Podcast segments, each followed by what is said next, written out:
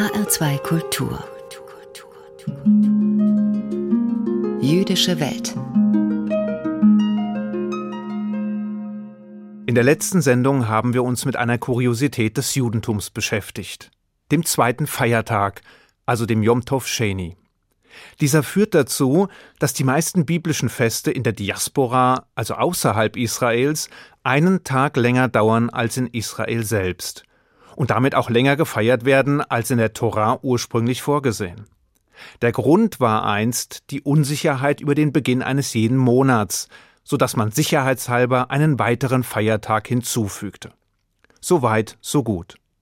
Historisch war das vollkommen nachvollziehbar. Aber heute? Weshalb hat diese Praxis bis heute überlebt, wo doch der Grund für die Einrichtung des zweiten Festtages längst weggefallen ist? Schließlich existieren die kalendarischen Unsicherheiten, die in biblischen Zeiten als Begründung für die Verlängerung der Feste herhalten mussten, nicht mehr. Denn spätestens mit der Etablierung eines zuverlässigen Kalenders durch Hillel II. im Jahr 358 wurden alle Zweifel beseitigt. Seither gibt es also eine zuverlässige Grundlage, um die Monatsanfänge zu bestimmen und die Festzeiten einzuhalten. Trotzdem haben unsere Weisen entschieden, an der bisherigen Praxis festzuhalten.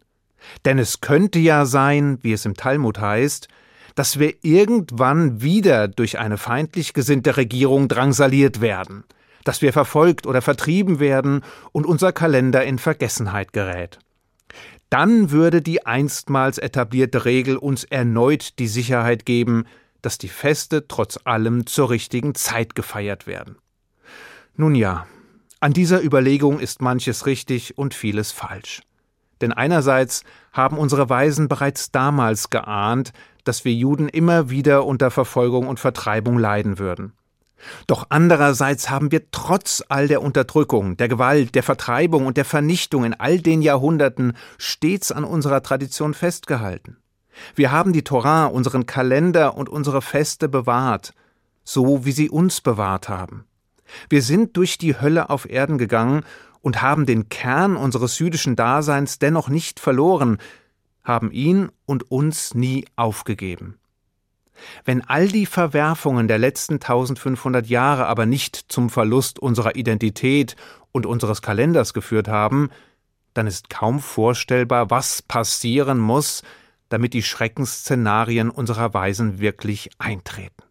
Will heißen, gerade weil wir widerstandsfähiger sind als angenommen, taugen die düsteren Vorhersagen kaum als Rechtfertigung um die Regelung des zweiten Feiertages auch heute noch beizubehalten.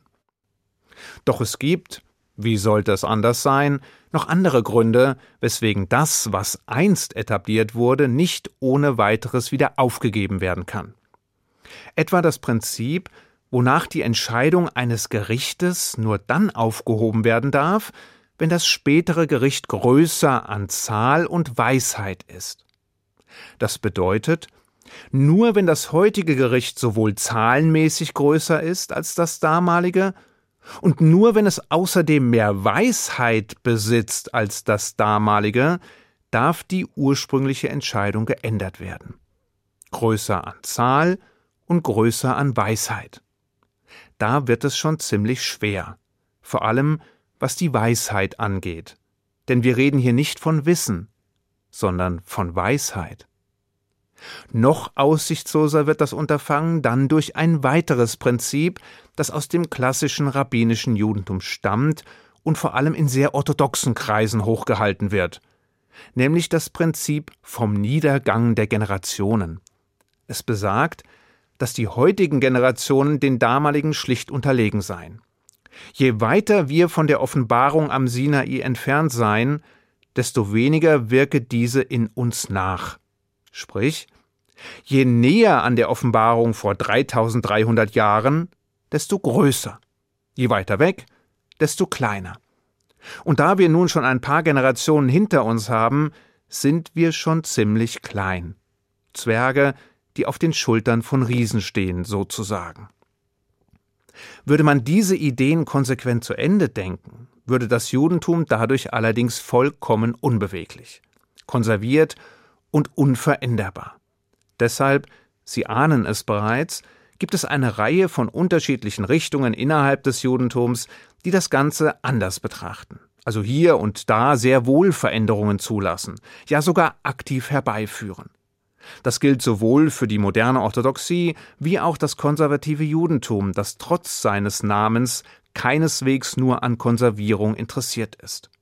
Und für viele andere. Das Reformjudentum lassen wir hier mal außen vor, da es in einer anderen Liga spielt und sich Traditionen oder Bewährtem mitunter schneller entledigt, als man Stopp rufen kann. Das kann durchaus gut gehen, aber es besteht auch die Gefahr, dass man das Kind mit dem Bade ausschüttet. Daher zurück in die Mitte, Richtung jüdischem Mainstream und der mal liebgewonnenen und mal missliebigen Tradition. Konkret dem Festhalten an dem zweiten Feiertag. Hier stellt sich auch für die Beweglichen die Frage, weshalb man diese Praxis überhaupt ändern sollte. Klar, der eigentliche Grund ist weggefallen, aber was soll's? Das kommt schließlich alle Tage vor, erst recht bei Religionen, die so viele Jahre auf dem Buckel haben wie das Judentum. Und doch ist hier etwas anders, und zwar aus mehreren Gründen. So führt diese Regel zu schwierigen Fragen mit Blick auf Juden in und außerhalb Israels.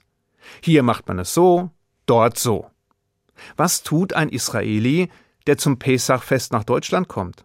Feiert er sieben Tage, wie in Israel, oder acht, wie in Deutschland? Gelten die Geh- und Verbote des zweiten Feiertages für ihn? Und wie ist es umgekehrt? Für einen Deutschen in Israel? Außerdem führt dies dazu, dass wir, wenn es dumm läuft, unterschiedliche wöchentliche Torah-Abschnitte lesen. So wie in diesem Jahr will heißen, Israel und der Rest der jüdischen Welt geraten aus dem Takt. Normalerweise lesen wir Woche für Woche weltweit denselben Abschnitt der Torah. Durch eine besondere Konstellation mit dem zweiten Festtag geraten wir nun allerdings für mehrere Monate durcheinander, bevor wir wieder in den gemeinsamen Rhythmus zurückfinden.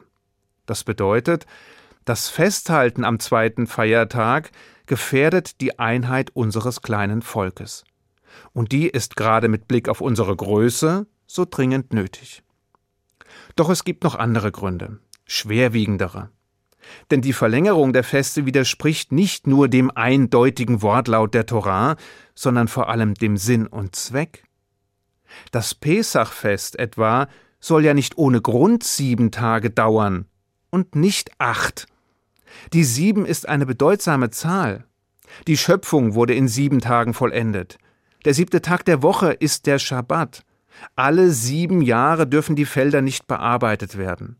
Nach Ablauf von sieben mal sieben Jahren folgt das Joveljahr und so weiter und so fort. Sieben, sieben, sieben, nicht acht. Außerdem, das eigentlich siebentägige Pesachfest feiert nicht nur die Befreiung des Volkes Israel aus der Sklaverei, sondern auch dessen Geburtsstunde. Denn in diesem Prozess wurde es geschaffen. Die Parallele ist offensichtlich. Sieben Tage für die Erschaffung der Welt und sieben Tage in Erinnerung an die Erschaffung des Volkes Israel. Die ganze Verbindung reißt allerdings in dem Moment, in dem ein weiterer Tag angehängt wird. Aber Einheit hin, Verbindung her, so viele gute Argumente es auch für die Abschaffung der Tradition des zweiten Feiertages gibt, so wenig lassen deren Behüter eine Änderung zu. Und so tun wir, was wir immer getan haben. Wir debattieren, diskutieren und lamentieren. In der Hoffnung, dass man sich auf das besinnen möge, was der Literatur-Nobelpreisträger George Bernard Shaw einmal sagte.